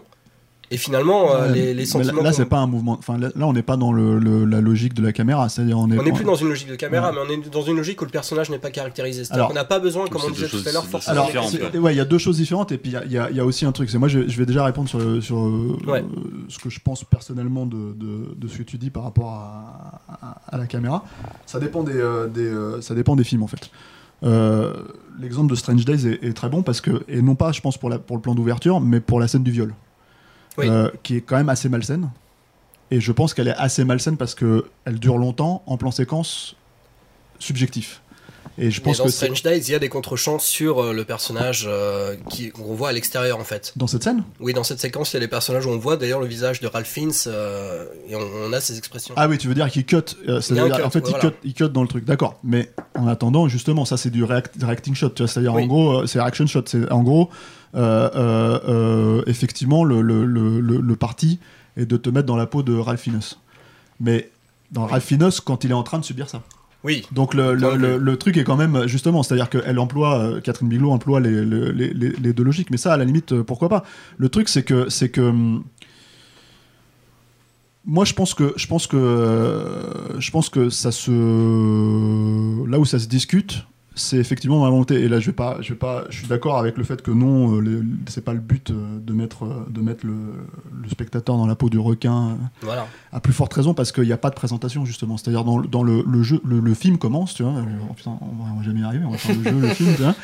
Euh, euh, le film commence en fait et tu sais pas ce que c'est, hein, grosso modo. En fait, c'est le premier plan. hein. C'est, c'est, euh, tu sais pas que c'est un puis ça- requin. Tu sais pas que c'est Ça, voilà. ça joue là-dessus. Enfin, c'est c'est Voilà. un classique du film d'horreur Ouais, avec Exactement, exactement. De la même manière dans, dans Oui. Halloween, tu sais pas ce que c'est exactement. Tu sais pas ce qui se passe. T'es juste la en menace. Tu sais que t'es, t'es, t'es dans le corps de quelqu'un, C'est fait de pas savoir. qu'il mais fait- tu sais pas que t'es dans le corps du tueur. Bah, surtout qu'Halloween, il y a un twist à la Voilà. fin de la séquence qui fait que du coup, Voilà, tu te rends en compte plus. que le point de vue, euh, Voilà. c'est-à-dire que ton point de vue, tu ne sais pas qui le.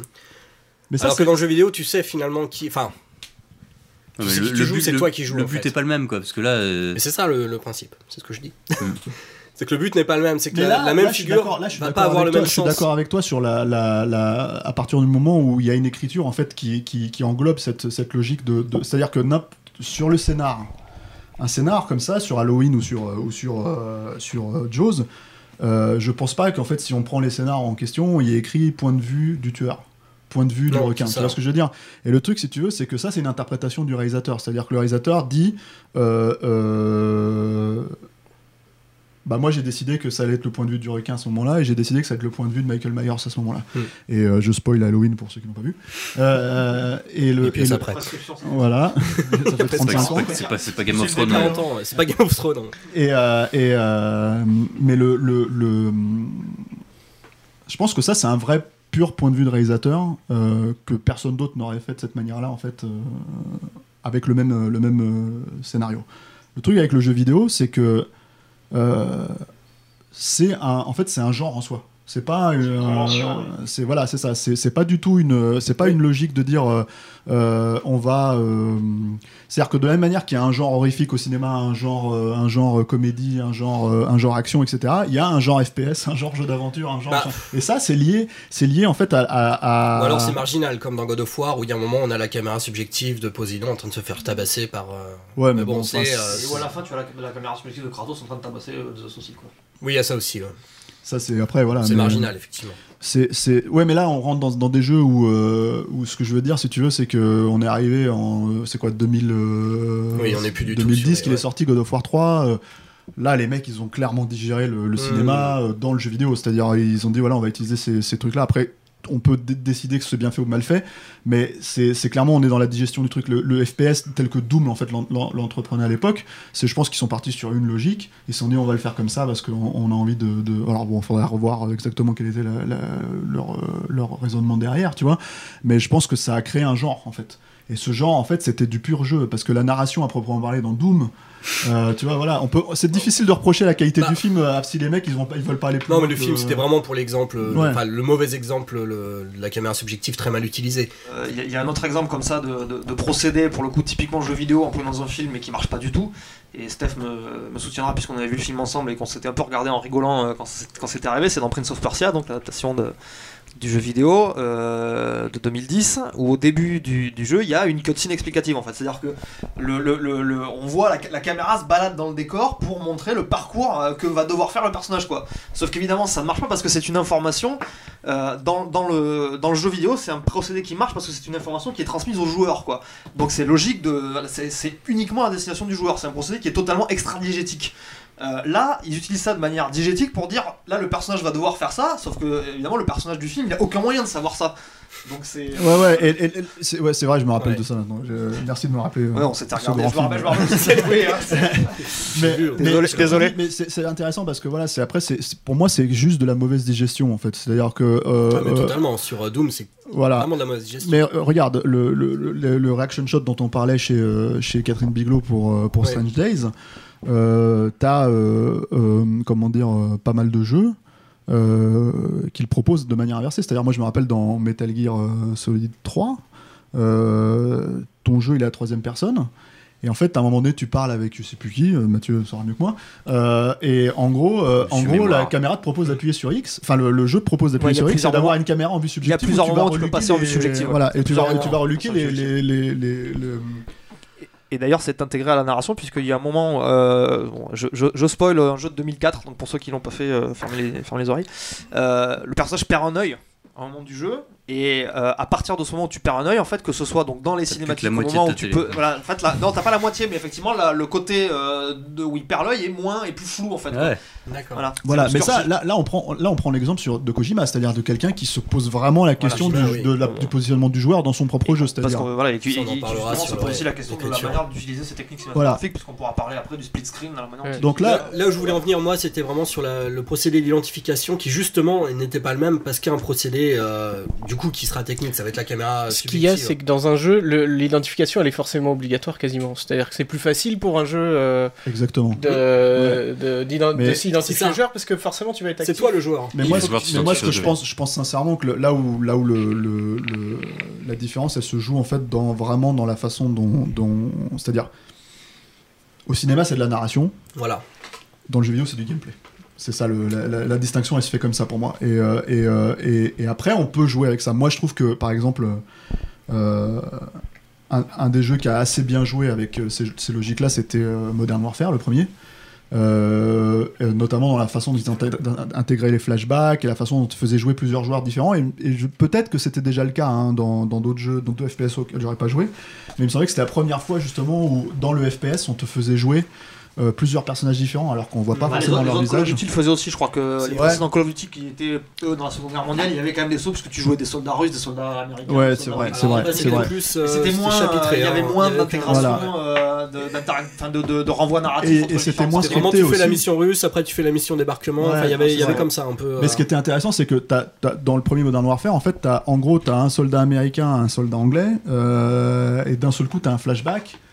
On te remet dans la peau d'un personnage que tu suis en fait Et- depuis. et euh, ça depuis, commence euh, avec ça commence avec un personnage. euh, faut pas oublier qu'il y a ce.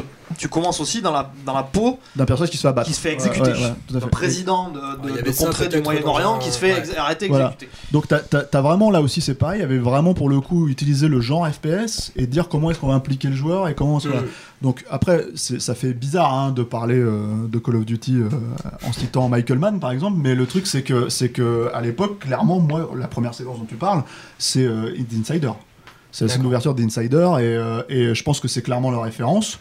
Euh, même si au milieu de ces références là il y a Michael Bay et compagnie. Mais, euh, mais et que les mecs croisent un peu tout quoi. Mais euh, mais mais même si Call of Duty c'est devenu un peu la, bête noire en fait du jeu vidéo actuellement puisque c'est annualisé ça sort tout le temps les mecs ils se font ils se foulent plus les, types qui avaient vraiment du talent dans cette franchise se sont fait virer il y a, déjà 5 ans etc etc et qu'il n'y a plus vraiment eu de, vraiment d'innovation en fait dans, dans la franchise euh, faut quand même euh, rendre à César ce qui appartient à César et, et dire qu'à l'époque les, les types c'était vraiment poser des questions par rapport, au, par rapport à justement euh, à à l'intégration de la, de la- de la vue subjective en Mm. fait euh, dans le jeu vidéo et comment est-ce qu'on pouvait raconter quelque chose avec ça. Alors après, ce qu'il faut noter aussi, c'est que euh, souvent dans le FPS, enfin, et, ou dans le genre à la première personne, euh, c'est- les persos sont pas très caractérisés. Les persos qu'on C'est c'est fait jouer aux joueurs ne sont pas hyper caractérisés. C'est-à-dire que par exemple, et là c'est intéressant de noter ça sur Modern Warfare, c'est-à-dire que le perso, euh, un des personnages que tu joues dans le premier Modern Warfare, euh, c'est des militaires. hein. oui, oui, bien sûr. Oui. Mais un des personnages que tu joues dans le premier euh, Modern Warfare devient un personnage euh, externe en fait dans le, dans le deuxième. Tu le vois, c'est-à-dire c'est le, le Soap McTavish Mm. devient d'un coup dans le deuxième un perso, euh, un perso externe. Et, euh, et c'est là que d'un coup il se met à être caractérisé comme un leader, un meneur d'hommes. Mais c'est exact. Enfin, c'est ce qu'ils font déjà dans le premier avec euh, le Captain Price justement. Oui, C'est-à-dire oui. qu'en en gros, le Captain Price, c'est un personnage que tu suis qui plus ou moins, en gros, te dirige dans la dans la direction dans laquelle tu dois aller euh, en tant que en tant que joueur quoi et, euh, et à un moment donné euh, c'était là où c'était assez euh, assez assez fort finalement c'est que la scène du flashback c'est lui que tu joues euh, 20 ans auparavant Alors, là où je, où- enfin, où je voulais arriver, c'était à peu près ça. C'est qu'en fait, je pense dans un jeu vidéo, t'as pas besoin de voir le personnage en, de face pour t'identifier à lui. T'as pas besoin. euh, ça peut être Bah, euh, un personnage euh, de, de Ça- FPS ça- comme Ça Doom. dépend du genre. hein. dans un jeu vidéo dans un jeu vidéo T'as même pas euh, besoin de personnage, t'as juste un avatar en fait, qui va, et c'est toi qui va te déplacer. Alors que dans un film, un film Tetris, entièrement à la première besoin. personne. Alors je sais C'est plus une question de bah, il y narration. en a un, moi j'avais vu un film français comme ça euh, absolument nul Euh, Oui, non non c'était pas the Ah, Void c'est- Enter the Void. Ah, il y avait euh, avec Isabelle Carré là. ouais Oui, voilà oui, la oui, femme défendue Il y avait un, il y a eu une adaptation de la Dame du Lac. Philippe je Arel, non, c'était ça, Philippe Arel. Et il y avait un. Philippe Philippe Arel, ouais. Ouais. Philippe Mais je crois qu'il y avait un film de Philippe Marlowe, une des adaptations de Philippe Marlowe qui était en vue subjective, je crois. ah peut-être C'était. La femme en ciment, il me semble. Oui, Euh, effectivement, ah il y oui, avait ouais, des, d'accord il y avait des regards, mais- enfin il se voyait dans le miroir, des choses comme Oui, ça. mais mais c'est celui où il se fait Mais dans celui-là où il se Ah fait, non, alors ça- euh, non, il se là- fait changer de visage Alors là là, tu penses à Dark Passage. Euh, Et c'est avec, avec Humphrey Ouais. Bogart. Tout le film, tout le début du film scène est en vue d'ouverture. tout le film est en vue IMDb. subjective. Et, euh, et euh, au bout d'une demi-heure, en fait, le perso se fait refaire la tronche Ouais. et c'est là que ça sort de la vue subjective et c'est Bogart. un Moi, je pense à un autre jeu donc en vue subjective, mais où cette fois, bah, le, personnage qu'on incarne, bah, c'est un vrai personnage euh, qui parle et tout. C'est bah, c'est dans le dernier Bioshock. Dans Bioshock Infinity, le personnage de Booker, bon bah lui, il a une histoire et tout, et, et donc voilà, Mais, on euh, doit mais s'identifier finalement, à la le- fois en tant que joueur et à la fois en la tant seule que façon d'avoir des personnages vraiment, euh, comment dire, il y a une caractérisation, c'est la voix. Par exemple, le, un des personnages les plus connus du monde du FPS, ça reste Duck Nukem, parce qu'il passe son temps à balancer des vannes, quoi. It's time to kick ass and chew bubble gum. And I'm all out of gum. Alors que euh, un personnage comme euh, celle de Portal, elle n'a aucune caractérisation et d'ailleurs elle ne parle, Gordon- Alors, ne parle à aucun moment. Alors- ça c'est une habitude chez. euh, Moi, je suis pas tout à fait d'accord parce que parce que je pense que et c'est là où l'écriture cinématographique elle est intéressante dans un cadre comme ça. C'est que un personnage qui ne parle jamais et que tous les joueurs connaissent et que tous les joueurs normalement ont plus ou moins fait le jeu les, les gros joueurs, c'est euh, c'est Gordon Freeman avec Half-Life. Half-Life, le personnage ne parle jamais. Par contre, le truc, c'est que dans l'écriture cinématographique, ce qui, euh, ce qui est assez payant en général, c'est que si tu veux révéler quelque chose sur un, un- un personnage, en fait, tu le fais dire à un autre personnage. Et c'est cet autre personnage, en fait, où tu le fais remarquer, où tu le fais euh, interpréter dans l'action, ou- euh, voilà. Et en fait, le, C'est terminé quoi. voilà, le, non mais le, le truc, c'est que, c'est que, c'est quoi? Ouais, le mec à poil sur la banquise. et tout. Ouais, Voilà, exactement. Avec les poches. Mon contact à Washington dit qu'on n'a pas affaire à un élève, mais qu'on a affaire au professeur. Quand l'armée monte une opération qui doit pas échouer, c'est à lui qu'ils font appel pour entraîner les troupes, d'accord? C'est le genre de type qui boirait un bidon d'essence pour pouvoir pisser sur ton feu de camp. Ce mec-là, tu le largues au pôle Nord, sur la banquise avec un slip de bain pour tout vêtement, sans une brosse à dents, et demain après-midi, tu le vois débarquer au bord de ta piscine avec un sourire jusqu'aux oreilles et les poches bourrées de pesos. Ce type-là est un professionnel. voilà, donc. euh, donc, traité euh, nos invités. Hein. Voilà. Et, et, et le truc c'est que le truc c'est que bah dans dans euh, alors ça ça si tu si tu déconstruis un peu euh, prends un de tes films préférés et déconstruis-le euh, tu verras que euh, par exemple dans Die Hard même si le personnage euh, le, personnage parle le personnage de Bruce Willis parle et, à- se parle à lui-même c'est déjà pour avoir un dialogue avec le spectateur mais en plus euh, si euh, si t'as euh, comment dire euh, euh, sa femme qui dit il y a que John qui peut euh, mettre euh, quelqu'un en état de rage comme ça, tout de suite t'as compris. euh, en plus après avoir, euh, avoir après le fait qu'il ait tué son frangin en l'occurrence. Bon, ceux qui ont vu Die Hard comprennent. Là, j'explique un peu n'importe comment. Pareil, ça va. Voilà. euh, Oh, oh, euh, oh. euh, euh, c'est une manière en fait de mettre en avant euh, ce que le personnage en fait euh, représente. Euh, dans euh, Half-Life, euh, tous les personnages que tu rencontres qui te parlent et auxquels tu ne réponds pas euh, expliquent qui tu es en fait. Euh, et donc du coup, euh, euh, c'est pour cette raison-là que Gordon Freeman, dont tu ne vois jamais la tronche euh, dans le jeu, même si bon, il, physiquement, il est représenté sur la jaquette, etc., etc. Il ressemble à Charlie Sheen avec un bouc. Et, et encore, et encore heureux qu'on le voit pas comme ça dans le jeu, tu vois.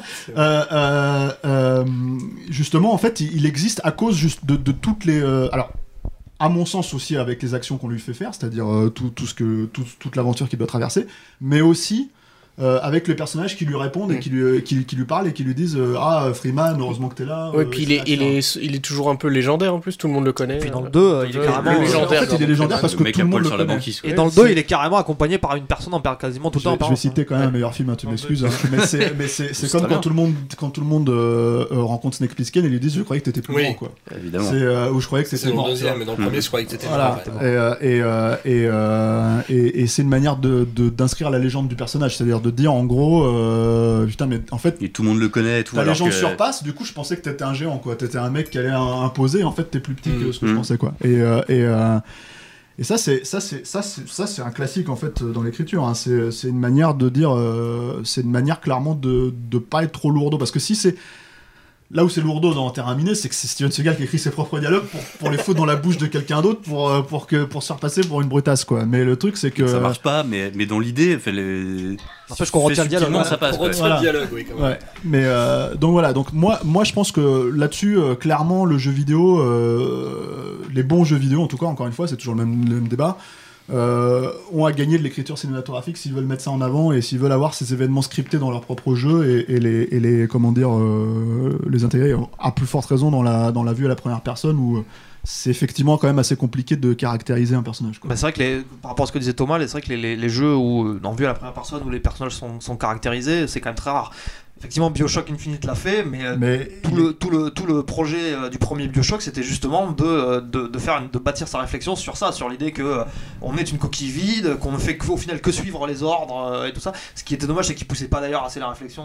Bah, moi je trouve que c'était le truc de premier Bioshock, il était assez cohérent là-dessus parce que même les thématiques elles se rejoignaient exactement dans la façon d'employer un boss à la fin, dans la façon dont c'est-à-dire tout le tout le trip sur le, le, le méta humain, etc., etc. Et la façon dont ils utilisent ça comme un boss à la fin et tout, c'était assez assez bien foutu quoi. Dans euh, Bioshock Infinite. euh, moi, que j'aime beaucoup, hein, mais qui est à mon sens moins réussi que le premier, enfin en tout cas moins cohérent que le premier Bioshock. Euh, pour le coup, le personnage d'Elisabeth, il, clairement, il renvoie euh, beaucoup de choses au personnage de, de, de, de Booker. hein, et en plus, quand tu as fini le jeu et que tu vois en fait toutes les possibilités, et quand tu vois tout ce que ça apporte, et quand tu vois qui est censé être Booker pour Elisabeth, ouais, c'est- évident, quoi. C'est-à-dire, voilà, et, et là-dessus. Moi, je, re- je retiens plus le personnage d'Elisabeth en tout cas que le personnage de. mais en ce moment, je suis en train de, Booker, faire, en ce moment, mais- je suis en train de faire euh, Metro Last Light, Mhm. et euh, pour le coup, euh, même si le, le personnage est, est caractérisé par le fait qu'entre les, entre les, il parle entre les niveaux en fait. C'est-à-dire que dans le jeu, quand, quand tu es dans les phases de gameplay ou que tu as des petites scènes cinématiques, dans le- toujours vues en première personne, sûr, Mhm. il ne parle jamais. Mais entre les niveaux, tu as toujours, euh, tu as son point de vue sur la situation et les, les, les notes que tu retrouves dans le, dans le, euh, dans le jeu, à chaque niveau, tu as, des t'as des notes à récupérer. C'est son, c'est son joint intime Ouais. en fait. Quoi. Mm. Donc ils essaient de le caractériser comme ça. Mais t'as- des jeux, hein, tu ouais. sais, euh, dans Fear, le premier Fear, il me semble, euh, l'histoire était incompréhensible. La seule façon de la comprendre, c'était de récupérer, d'écouter absolument tous les messages téléphoniques et c'était Oui. super laborieux, quoi. Donc, euh, Alors, après, on peut dire aussi que euh, le fait d'être en la troisième personne, c'est pas forcément non plus un outil euh, de caractérisation parce que euh, Kojima lui-même, euh, s'il a décidé de faire euh, jouer un autre personnage dans Metal Gear Solid 2, ah, attention, j'ai spoilé un jeu. De- T'arrêtes pas de spoiler Ouais, mais ça, ça va façon. te vous de toute façon, c'est euh, c'est spo- c'est Spoilman. hein. Ah bah là, on est là pour ça. Et euh, donc voilà, donc s'il a décidé d'introduire cet autre, cet autre personnage dans le, dans le, dans le deuxième jeu, c'est parce que il dit clairement, pour moi, euh, faire de Snake un héros, ça passe nécessairement par le fait de ne pas le faire incarner au joueur en fait. Parce que, en, parce que en étant dans les mains du joueur, il est trop tributaire de ce que je, il est trop tributaire de ce que je dois lui faire faire via le joueur. Et je peux pas lui faire prendre sa pleine dimension mythologique. Et effectivement, dès l'instant où tu le perçois dans le deuxième, euh, par les yeux d'un autre personnage, en plus qui est euh, censé être un rookie, un mec qui n'a fait aucune mission sur le terrain mais qui a fait plein de trucs virtuels, euh, là d'un coup le personnage prend une dimension euh, complètement autre et bigger than life, mythologique, avant d'ailleurs de le ramener complètement sur Terre dans le quatrième où il en fait un, une personnage vieillissante et pour dire voilà, c'est toujours euh, une manière de jouer comme ça avec Est-ce que c'est pas quelque chose qu'on a aussi au cinéma euh, d'une certaine manière pour qu'un personnage devienne vraiment mythologique, peut-être en faire que ce soit plus le personnage principal du film et en faire une figure un peu plus lointaine Un et un- exemple. Obi-Wan Kenobi? Ouais, Obi-Wan Voilà, Kenobi, oui. Gandalf. euh, Bah, je pensais, alors j'avais un exemple avec euh, Terminator euh, sur le Terminator 4 euh, qui a eu des, des problèmes de production monstrueux. Parce qu'il me semble que c'était peut-être la volonté à la base, de- c'était de faire que John Connor soit une figure un peu lointaine et que le héros C'est soit un perso euh, plus secondaire. ouais. Marcus. Ouais, euh, mais là, le, le problème de Terminator 4, c'est que si tu regardes la façon dont le film a été conçu, à la base, euh, à la base, euh, c'est des vrais. Enfin, là, pour le coup, c'est des purs problèmes de production et de, Ah ce, oui. que, de ce que les producteurs veulent avoir dans leur film. C'est-à-dire que il y a plus, c'est plus cohérent vis-à-vis de l'univers en soi. De toute façon, ça l'était plus de. Enfin, plus de 3 déjà. Ouais, mais ce que je veux dire, en fait, si tu veux, c'est que John Connor, c'est même pas seulement que c'était un personnage de 5 minutes, c'est que la raison pour laquelle il est revenu au centre plus ou moins du film, et d'ailleurs il éclipse euh, le personnage de Sam Worthington, Christian hein, euh, c'est parce que Christian Bell a accepté de faire le rôle et que les mecs ont dit Attends, on a Batman, hop, Voilà. on, va, on va le foutre dans, dans Terminator, quoi. Mais à la Mais, base, euh, c'était sorti sur une figure un peu plus lointaine. Alors, je sais pas, le film aurait été meilleur ou moins, mais en tout cas, le but c'était de, de vraiment d'en faire un, un héros lointain et pas forcément un personnage qui repasse au premier plan alors qu'il y a toute une scène d'intro avec un autre, quoi.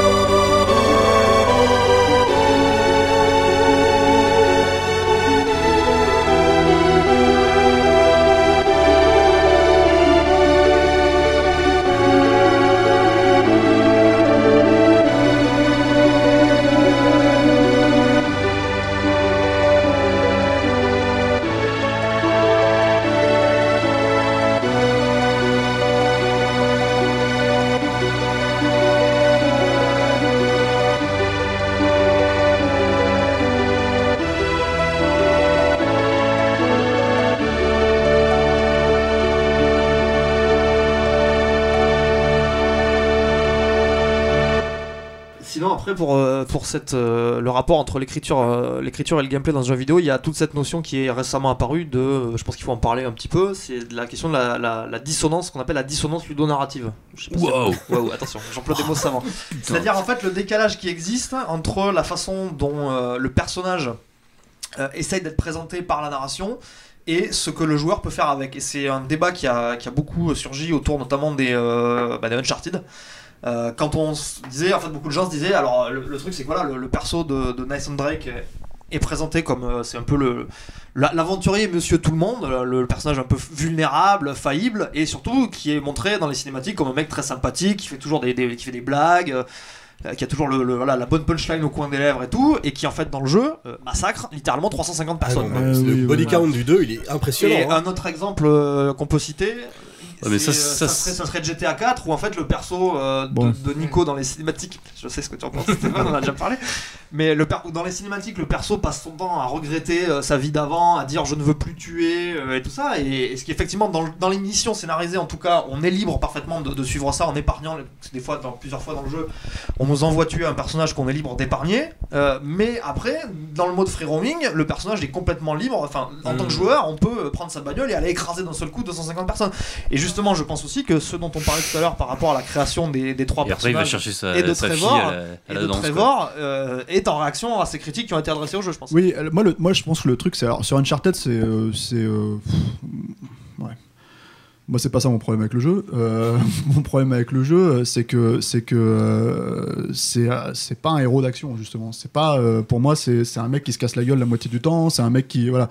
Donc à la limite, c'est une convention en fait du jeu vidéo. C'est là, c'est là où tu acceptes un peu la suspension d'incrédulité ou pas. C'est-à-dire qu'à partir du moment où tu achètes un jeu et tu te dis, je veux jouer un jeu d'aventure où tu le sais normalement. Le truc c'est que un spectateur de cinéma, il va rentrer dans une salle, il va pas forcément savoir euh, ce qu'il va voir exactement. Il peut se pointer devant la salle, euh, la salle de cinéma et regarder 15 affiches et décider qu'il va peut-être aller voir le film avec Robert De Jr. plutôt que le film avec, euh, avec euh, Arnold Schwarzenegger. Peu importe. Il préfère machin et tout. Et donc en fait, il va rentrer et là, en fait, il va avoir deux heures et avoir une surprise. Ça lui aura coûté 10 euros. Voilà. Un jeu vidéo, en général, euh, le- le joueur de jeu vidéo, il se renseigne beaucoup plus. Euh, et il achète pas un jeu à 60 boules euh, sans avoir une idée euh, assez précise, tu vois, de, voilà. Et d'ailleurs, dans le milieu du jeu vidéo, le, comment dire, les scores métacritiques sont super importants pour ça justement parce que les joueurs les suivent quoi. Et les joueurs qui achètent le jour J. euh, sont vraiment euh, comment dire euh, à la pointe et, une- et- et un score de 95 ou un score de 90 peut faire la différence dans les ventes quoi. Et ça peut faire malheureusement la différence au niveau des développeurs pour la paye qu'ils ont derrière. En plus, voilà. Et le truc, c'est que le truc, c'est que ça veut dire que ça veut dire que les reviews qui ne sont pas plus impartiales qu'au cinéma, hein, d'ailleurs, ont une énorme influence en fait sur le joueur. Donc la question de la dissonance là-dessus. En tout cas, pour moi, sur Uncharted, c'est un faux débat, dans le sens où, normalement, tu sais ce que tu, euh, ce que tu, euh, ce que achètes en, Voilà, et t'es- enfin, normalement, tu es censé euh, te contenter de ça à la base, et si le jeu te propose plus, on va dire, entre guillemets, c'est-à-dire une bonne histoire, bien racontée, machin, etc., etc., admettons que ce soit le cas d'Uncharted 2, euh, euh, voilà, enfin, pourquoi pas, quoi, tu vois. Mais le truc, c'est que. le truc, c'est que Ouais, et euh, non, mais c'est surtout, j'ai même pas envie de parler d'Uncharted 2 en absolu. C'est-à-dire que, mais, mais ce que je veux dire, c'est que là où je suis pas d'accord dans GTA, et c'est là où je trouve que l'écriture de GTA 4 est assez maligne, c'est que on rentre en fait dans une autre euh, relation. Moi, j'ai quand même fait le jeu trois fois, en entier, euh, parce que justement, je trouve que c'est ultra cohérent. C'est que c'est pas parce qu'un personnage dit, et ça, tu, tu le calculeras dans la vraie vie, hein, pour tout le monde, je veux arrêter, qu'il arrête forcément. Ça, c'est le premier truc. Euh, tu veux arrêter de fumer, euh, entre le moment où tu le dis et le moment où tu le fais, Je confirme. voilà, tu- entre le moment où tu le dis et le moment où tu le fais, il peut se passer 3 ans, 5 ans, 10 ans. Multiplie ça, multiplie ça sur, sur n'importe quelle chose que tu veux faire dans ta vie que tu ne fais pas, n'importe quelle chose que tu veux accomplir dans ta vie que tu n'accomplis pas. Euh, moi, là où je trouve qu'il n'y a pas de dissonance justement en fait dans GTA, c'est que c'est tout le principe du jeu. Tout le principe du jeu, c'est de dire tu es un tueur, mais tu ne veux plus être un tueur. Sauf que toi, en tant que joueur, tu as acheté ce jeu pour être ça, donc on ne peut pas te de- te- t'enlever ça, tu vois, à la base.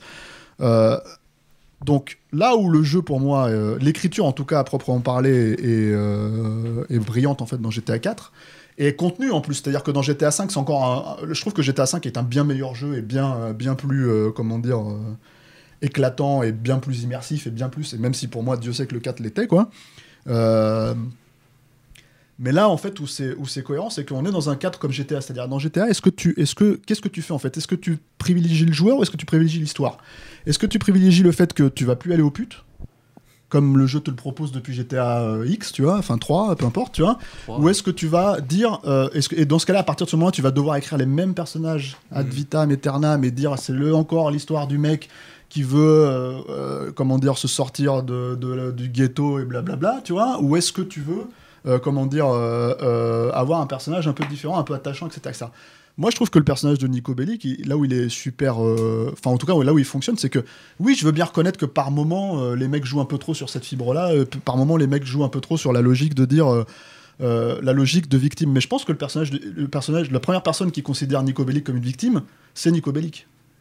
Et c'est ça qui est vachement intéressant dans le jeu, en plus, c'est qu'il est mis en relation avec d'autres personnages, et c'est d'où l'intérêt, justement, pour moi, de- d'avoir une écriture sur les autres trucs, sur les autres personnages, c'est que là où il est mis en relation avec des personnages qui lui disent T'es quand même un mec bien, quoi.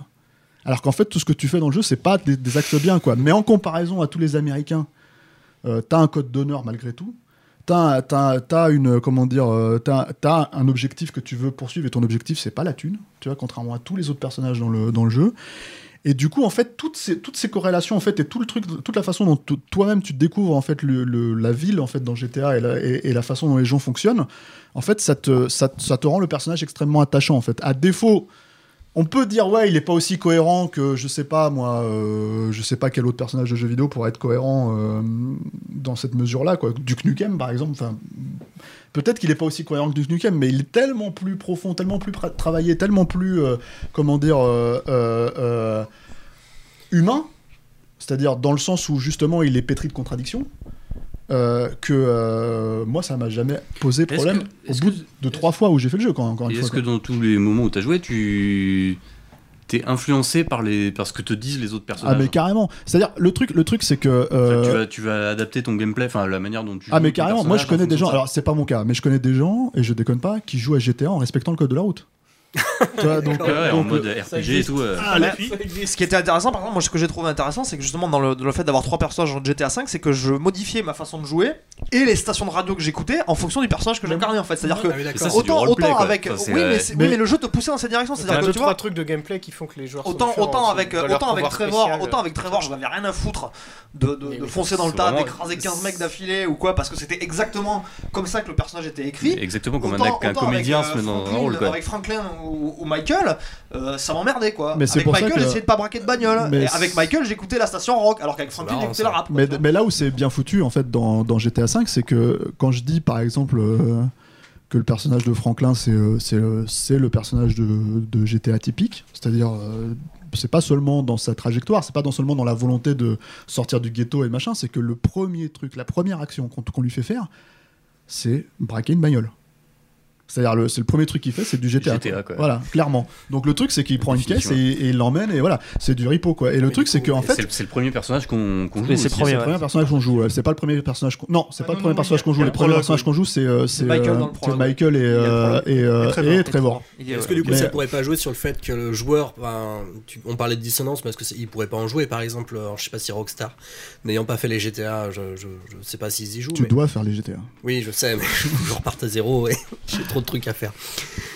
Mais euh, qu'est-ce que je voulais dire? Il joue de cette dissonance? Ouais, c'est-à-dire par exemple, le personnage ne voulant, enfin, exemple, le personnage ne veut plus devenir un tueur, mais nous, en tant que joueurs, ça fait, c'est une grosse partie du gameplay. C'est que si on va jouer à GTA ou si on va jouer à n'importe quel shooter, c'est pour tirer dans, dans, dans des, euh, dans des frags.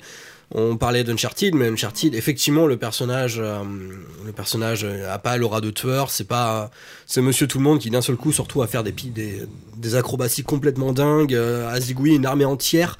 Mais c'est fun, je veux dire. Ouais, le, truc, le truc, c'est que le truc, c'est que je pense que euh, c'est pas uniquement c'est pas s'appliquer uniquement à, s'applique pas uniquement en tout cas au tir ou des trucs comme ça. C'est-à-dire que euh, dans Red Dead par exemple, et je pense que c'est la raison pour laquelle ils ont réussi à, à placer ça dans Red Dead parce qu'ils se sont dit on peut se l'autoriser dans Red Dead, on se l'autorisera pas forcément dans GTA.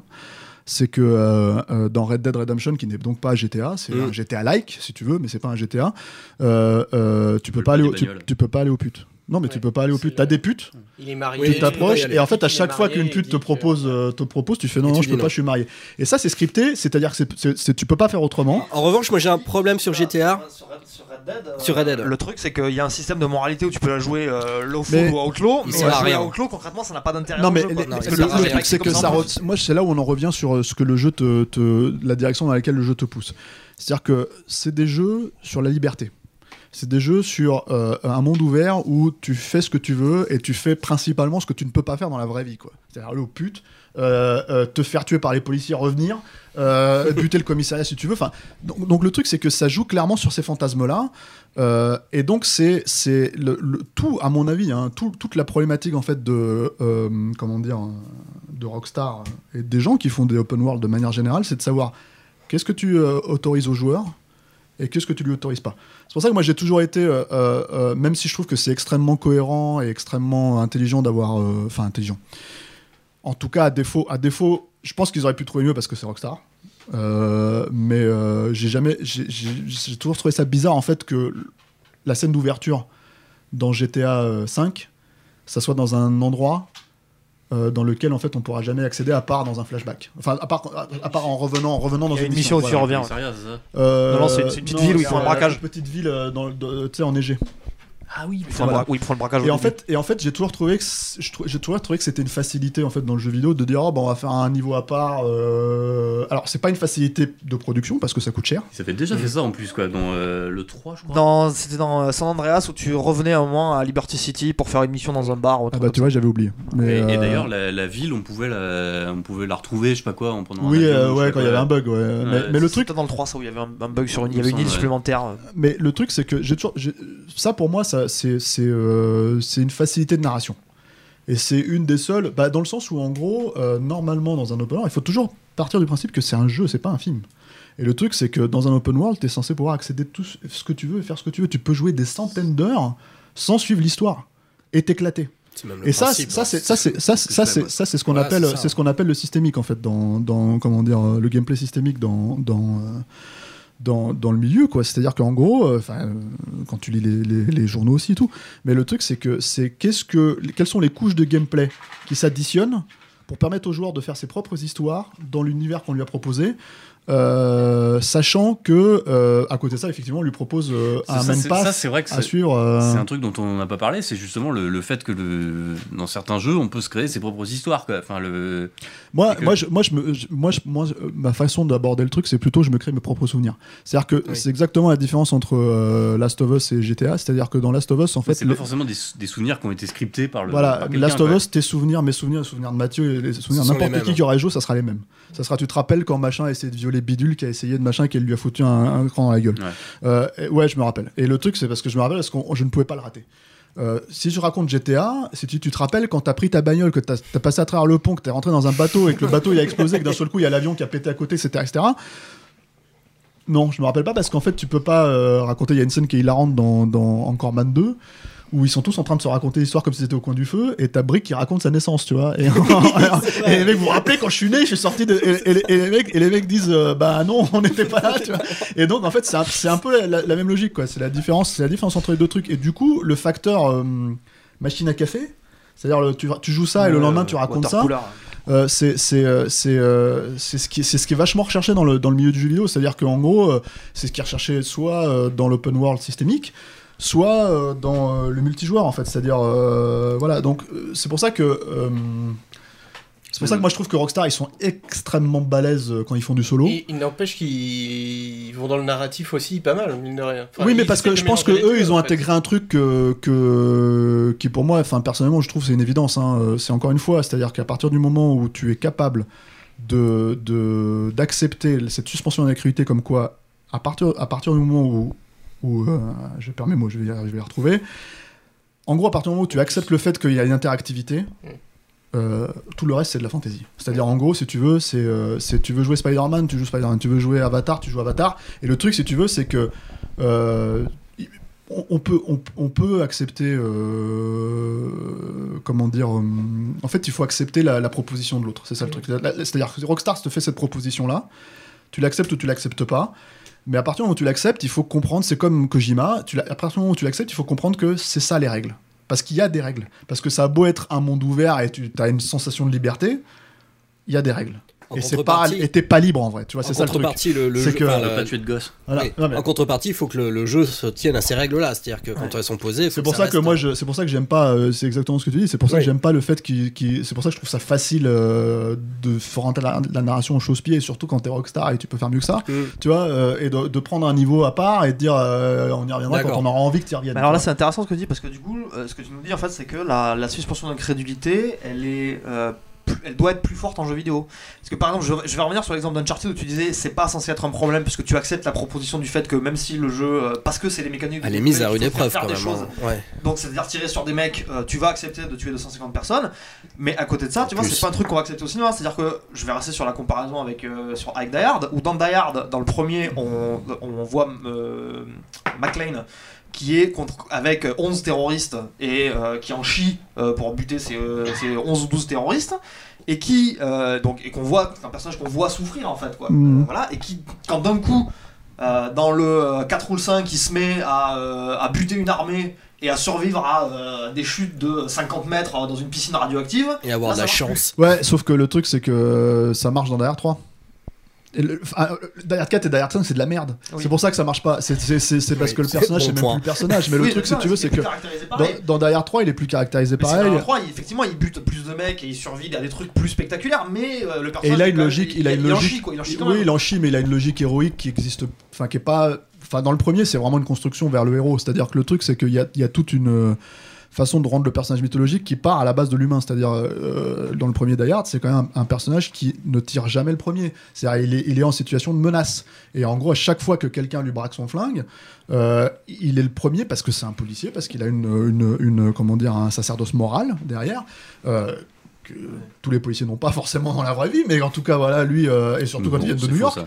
Mais, euh, mais le truc, c'est que ce personnage-là, il fait ça. Dans le 3, euh, c'est un héros. C'est-à-dire, il y a Die Hard qui est passé, il y a Die Hard 2 qui est passé, et effectivement, euh, les mecs jouent un peu plus avec, euh, avec le. Enfin, ils tirent un peu plus facilement dans le tas. Le seul, la, la, grosse. D'ailleurs, le il est puni, ouais. Il est puni pour ça. Il est puni pour ça, mais l'autre truc, c'est que c'est plus un film réaliste. C'est-à-dire, fa- façon de parler quand on s'entend dans, dans, euh, euh, la façon dont on s'entend à Hollywood. C'est-à-dire que si tu, si tu compares Die Hard, euh, le projet Die Hard, en fait, à, à l'époque où il a été fait, c'est on sortait quand même de Rambo, on sortait quand même de, de Commando, on sortait quand même de ces films-là. Et donc l'idée, si tu veux, c'est qu'en contrepartie à ces films-là, à ce, à ce, c'est-à-dire que tous les, tous les spectateurs comme nous de films d'action à l'époque, quand ils découvraient Die Hard, ils disaient putain, c'est- un mec comme nous ce type. C'est un mec, et, c'est- l'identification, elle fonctionne dans ce sens-là. Mais ceci, effectivement, dans le, dans le 3, il n'y avait, pas de- il y avait pas ce problème où euh, Dans le 3, mec, c'est- est- le mec arrive comme dans le 5 où il frappe un mec en disant Je parle pas, je suis américain, ferme ta gueule. Quoi. Voilà, et l'autre truc, c'est que dans le 3, il suffit qu'il foute son Marcel et c'est réglé. C'est le héros. Ça y est, tu vois. Parce que, Mm. en fait, t'as percuté, t'as percuté ce que ça veut dire dans le premier, quand le mec, c'est-à-dire progressivement, il enlève ses fringues et, et d'un seul coup, voilà, t'as. t'as- t'as- T'as l'armure du personnage qui, euh, c'est-à-dire euh, tel que tu le reconnais, euh, de la même manière que tu reconnais Snake Plissken avec son bandeau, de la même manière Mm. que tu reconnais, je sais pas, tu vois, Terminator avec ses lunettes noires et son, son, son, son blouson de cuir, etc. Là, tu reconnais, comment dire, euh, McLean avec, le, avec son, son, son, son Marcel, quoi. Euh, Marcel que tu vois quasiment pas dans le 2, hein, parce que les mecs, pff, toi, ils ont complètement oublié de, de, de traiter le personnage de cette manière-là. Il suffit que McTiernan revienne sur le 3 pour réemployer le truc d'entrée de jeu quoi. Euh, euh, dans Terminator 2 euh, quand Schwarzenegger arrive à poil le premier truc qu'il va faire c'est qu'il va chercher un cuir quoi il va chercher des lunettes et les mecs tu vois Mm. c'est pour ça que dans Terminator 3 ça marche pas quand le mec il se retrouve avec Oh les lunettes là, de Elton John tu vois c'est que tu te dis ok d'accord bon bah c'est ridicule C'est un gag. Enfin, c'est oui, là pour le coup, Voilà. c'est. J'aime bien Terminator Je l'ai 3 plus en c'est rigolo Non, moi je pas. mais, mais voilà c'est commando quoi en bien filmé Euh, on en est où dans la partie du plan là? Juste, euh, ouais, moi je me, me demandais, enfin, le, avec les, évolutions technologiques qu'il y a en ce moment, qu'il va y avoir euh, inévitablement et tout euh, dans, dans le jeu vidéo et dans le cinéma, euh, on va avoir, je pense, enfin, plus de. Comment dire Peut-être, enfin, David Cage disait qu'il y avait plus il y allait avoir plus d'émotions avec euh, plus de polygones. Voilà, tout le monde s'est foutu ta gueule. Mais est-ce que c'est vrai ou finalement dans le fond ou est-ce que c'est faux quoi? Le, le truc, le truc c'est que David Cage, il fait les jeux que seul David Cage pourrait faire. C'est-à-dire, en gros, euh, euh, euh, il fait, il fait, c'est-à-dire, il plie ce qu'il veut raconter, il plie le gameplay à ce qu'il veut raconter. Donc, euh, donc euh, j'ai pas fait euh, Beyond Two Souls, mais, mais, mais à partir du moment où il décrète qu'il n'y a pas de game over, à partir du moment où il a- on n'est plus dans le jeu, hein. c'est-à-dire on est vraiment dans action, c'est-à-dire t'appuies, C'est voilà. des roms interactifs. Voilà, le, le, le, le- truc, c'est que il y a des choses très intéressantes, je trouve, à tirer, des conclusions à tirer très intéressantes de ça, et pas forcément négatives, hein, positives, c'est-à-dire, euh, euh, moi je me rappelle dans Heavy Rain, euh, pour, enfin, pour tout ce que c'est absolument pas cohérent comme, comme histoire, c'est-à-dire que tu la raconterais au cinéma, c'est, enfin, à mon avis, tout le monde sort de la salle, Euh, mais, euh, mais pour ce que tu, euh, comment dire, pour ce que tu subis en tant que, enfin, pour tout ce que, tout ce que tu reprends en tant que, que joueur, l'idée de, de- cette peur de la permadeath, cette peur de perdre certains personnages, etc. C'est, c'est, euh, voilà, euh, ce qui, ce qui- appelle la permadeath euh, dans, dans le jeu vidéo, quoi. C'est, euh, c'est euh, extrêmement, euh, comment dire, euh, fort, Prenant, quoi. quoi. Voilà, Ouais. extrêmement prenant. Et moi, je me rappelle que j'ai perdu un ou deux persos dans Heavy Rain et j'étais vraiment euh, emmerdé, quoi. Euh, Même sans aller polygones, jusque-là, euh, même sans aller enfin, jusque-là. D'ailleurs, moi j'avais un perso qui n'a pas bouclé son arc narratif de manière satisfaisante, c'est-à-dire qu'avec avec le père, j'ai fini en tôle en fait. J'ai donc j'étais pas là pour le climax, le, le- j'avais pas le personnage du père pendant le climax, ça m'a fait chier. Oui, alors après, le problème, c'est que le climax, moi, que j'ai eu, il Oui. était vraiment euh, décevant aussi. Est-ce que c'est que quelque chose qui vient de, de, de l'ajout de polygone Parce que moi, je- enfin, on pourrait reprendre des exemples de jeux sur Game Boy qui, moi, m'ont à la toute fin. Alors, je pense que c'était Mystic West où, euh, pour la première fois dans ce jeu vidéo, j'avais la petite larme parce que je dis putain, toute la quête en fait, c'est récupérer c'est une. pas nouveau euh, quoi. Enfin, Non, c'est pas nouveau. Le- C'était pas la permadeath, mais c'était vraiment euh, toute la quête. Il fallait aller euh, récupérer une jeune fille euh, qui est de plus en plus à de lien avec le personnage principal.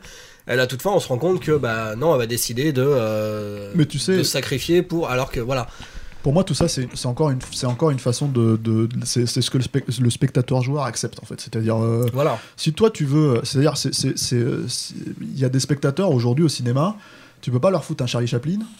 Euh, tu peux pas leur foutre un Charlie Chaplin parce que les mecs ils vont dire c'est vieux, c'est en noir et blanc, euh, ouais, c'est dégueulasse, tu vois, qu'est-ce que c'est, il y a pas de mouvement de caméra, il est où Michael Bay quoi.